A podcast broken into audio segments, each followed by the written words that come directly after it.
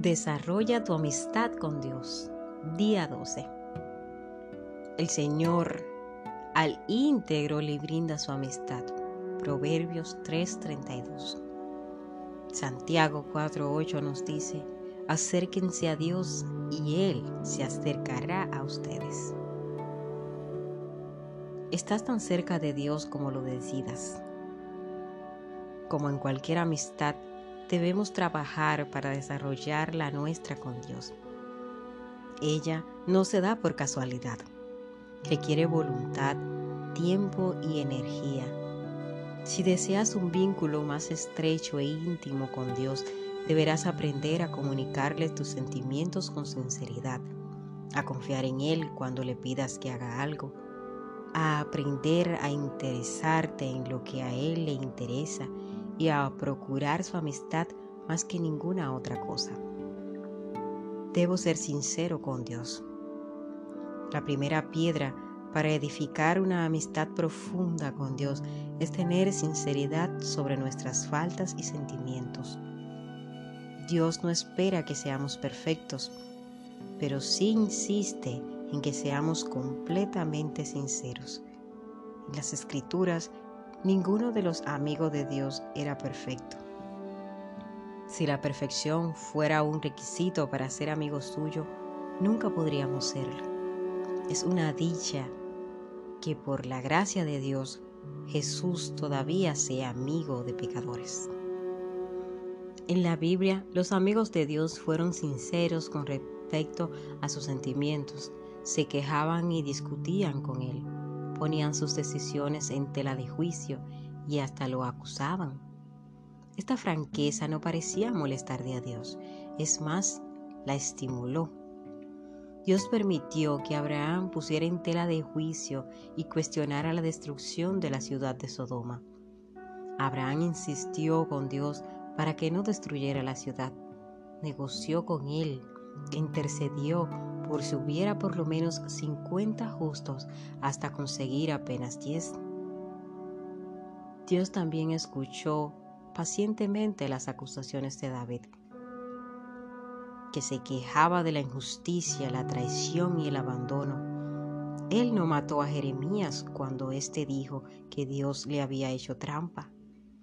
Job pudo dar rienda suelta a su amargura durante el calvario que pasó y al final, Dios mismo lo defendió por ser sincero y amonestó a sus amigos por su falta de autoridad. Dios les dijo, a diferencia de mi amigo Job, lo dicho por ustedes y lo que han dicho sobre mí no es verdad. Mi amigo Job ahora orará por ustedes y yo aceptaré su oración. Este es un ejemplo asombroso de franca amistad. Dios expresó su disgusto total con la desobediencia de Israel. Le dijo a Moisés que cumpliera la promesa de darles a los israelitas la tierra prometida. Pero que nada ni nada diera un paso más con ellos en el desierto. Dios estaba harto y quiso que Moisés supiera exactamente cómo se sentía. Moisés, hablando como amigo de Dios, le respondió con la misma franqueza, diciendo, Tú insistes en que yo debo guiar a este pueblo, pero no me has dicho a quién enviarás conmigo. También me has dicho que soy tu amigo y que soy muy especial para ti. Entonces dime, ¿cuáles son tus planes? Ten presente que los israelitas son tu pueblo, tu responsabilidad si tu presencia no nos guía, mejor no emprendamos este viaje. Si no vienes con nosotros, ¿cómo sabré que estamos justo en donde debemos estar yo y tu pueblo? ¿Vienes con nosotros? les preguntó. Está bien, haré lo que me pides, le dijo al Señor el Señor a Moisés. Y también haré esto porque te conozco bien y te considero mi amigo. ¿Puede Dios tolerar esa sinceridad franca e intensa de ti? Por supuesto, la amistad auténtica se construye con base en revelaciones. lo que puede parecer un atrevimiento para Dios es autenticidad. Dios escucha las palabras apasionadas de sus amigos, se aburre con los chistes irreverentes y predecibles. Si quieres ser amigo de Dios, debes ser sincero con Él, comunicarle lo que de verdad sientes, no lo que piensas que deberías sentir o decir. Es posible que necesites confesar una rabia oculta o algún resentimiento contra Dios en ciertas partes de tu vida donde sientes que Dios no te trató con justicia o que te decepcionó. Hasta que maduremos lo suficiente como para entender que Dios usa todo para bien de nuestra vida, estaremos resentidos con Él por simplezas como la apariencia física, nuestro trasfondo y formación, oraciones sin respuesta, penas del pasado y otras cosas que cambiaríamos si fuéramos Dios. La gente suele echarle la culpa a Él por el dolor que otros les han provocado. William Baptist llama a eso la grieta oculta con Dios. El resentimiento es el mayor impedimento para amistarse con Dios. ¿Por qué querría ser amigo de Dios si permitió esto? Dicen algunas personas.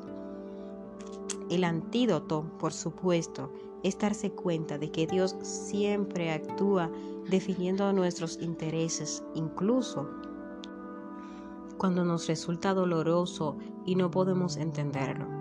Pero expresar nuestro resentimiento y revelar nuestros sentimientos es el primer paso para la recuperación como lo superó y como lo hicieron tantas personas en la Biblia.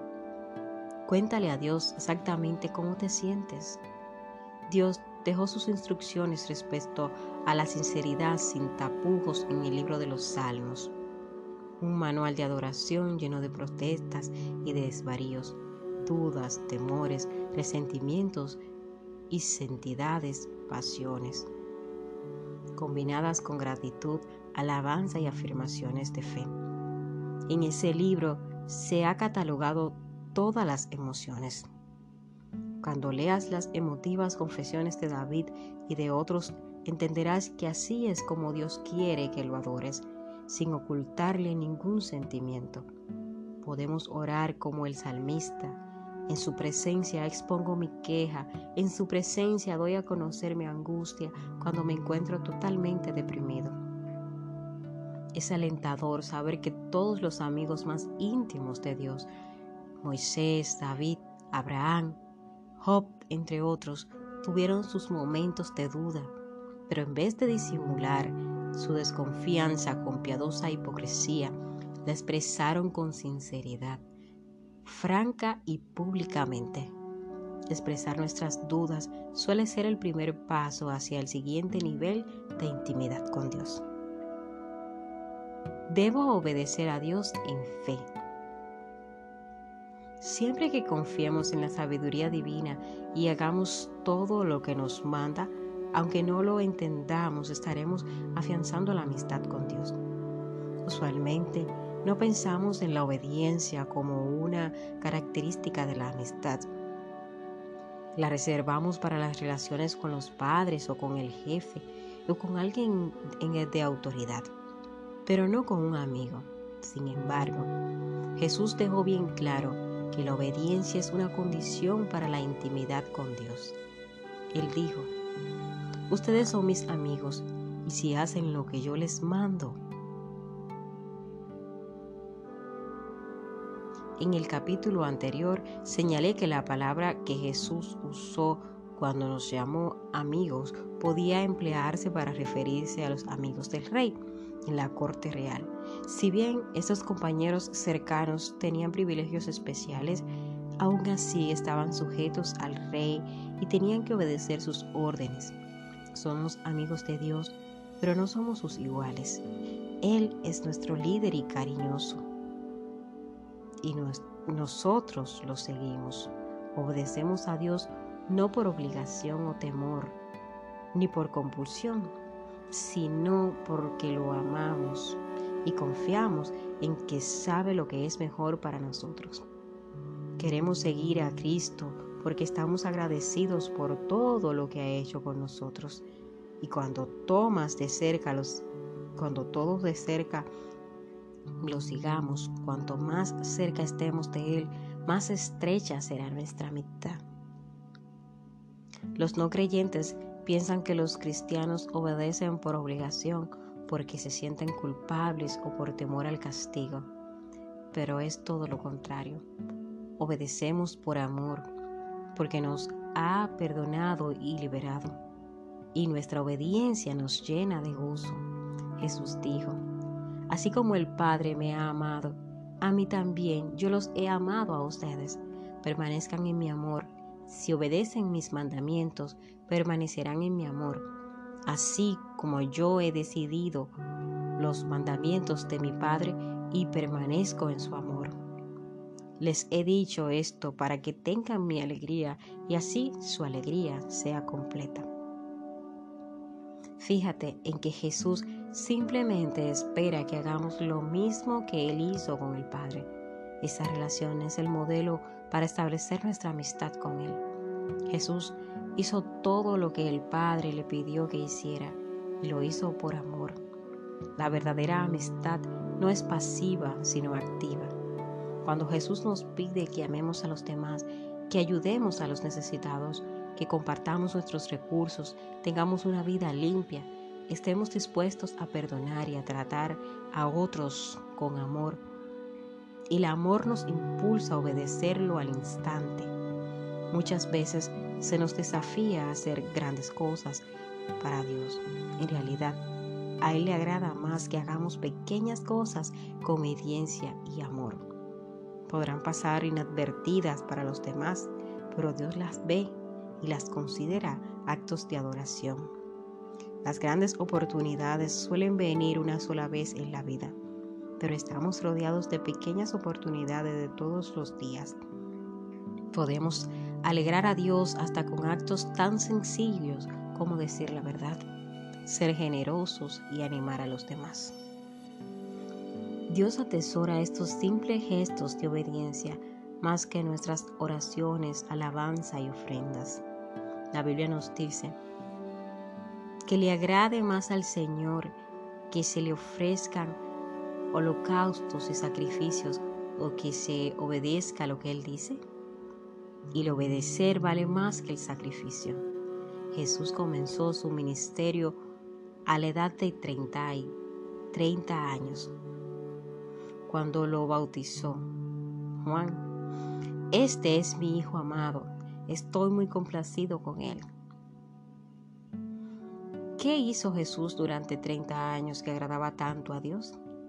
La Biblia no nos dice nada de respecto a esos años ocultos, a excepción de una frase aislada de Lucas 2.51. Dice, regresó a Nazaret con ellos y vivió obedientemente con ellos. 30 años de vivir agradando a Dios se resumen en dos palabras. Vivió obedientemente. Debo valorar lo que Dios valora. Esto es lo que hacen los amigos. Se interesan en lo que la otra persona considera importante. Mientras más amigos sea de Dios, más te importará lo que a Él le importa, más nos afligirá lo que a Él le aflige y más nos alegraremos con lo que a Él le agrada. Pablo es el mejor ejemplo de esto. Los planes de Dios eran los suyos y se apasionaba por la misma cosa que apasionaba a Dios. Pedía que le aguantaran. La tontería de estar tan preocupado por los corintios porque se debía a la pasión de Dios quemándole por dentro. David sentía lo mismo. La pasión por la casa de Dios lo consumía y sentía que los que insultaban a Dios también lo insultaban a Él. ¿Qué es lo que más le importa a Dios? La redención de su pueblo. Quiere hallar a todos sus hijos que se han perdido. Jesús vino al mundo por ser motivo principal. El hecho más preciado para Dios es la muerte de su Hijo. Lo segundo más valioso es cuando sus hijos comparten esa noticia con otros. Si somos amigos de Dios, nos deben importar todas las personas a nuestro alrededor porque también preocupan a Dios. Los amigos de Dios les hablan a sus amigos acerca de Dios. Debo desear la amistad con Dios más que nada.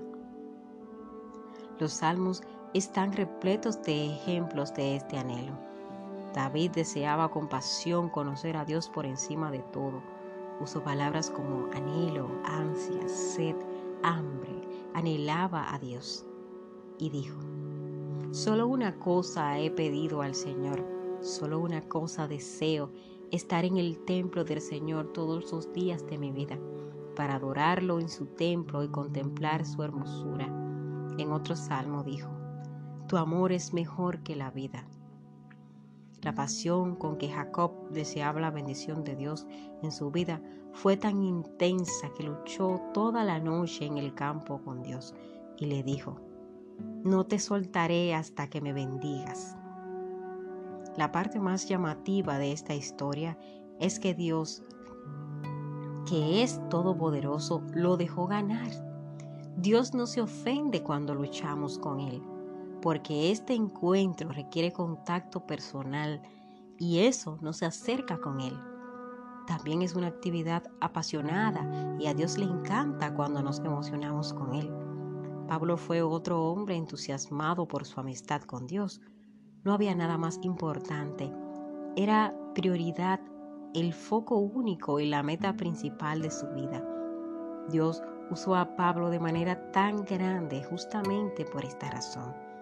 Una versión ampliada de la Biblia expresa cabalmente la intensidad de la pasión de Pablo hacia Dios y dice, mi firme propósito es conocerlo mejor para poder progresivamente conocerlo más a fondo y más íntimamente, sintiendo, percibiendo y entendiendo las maravillas de su persona con mayor intensidad y más claridad.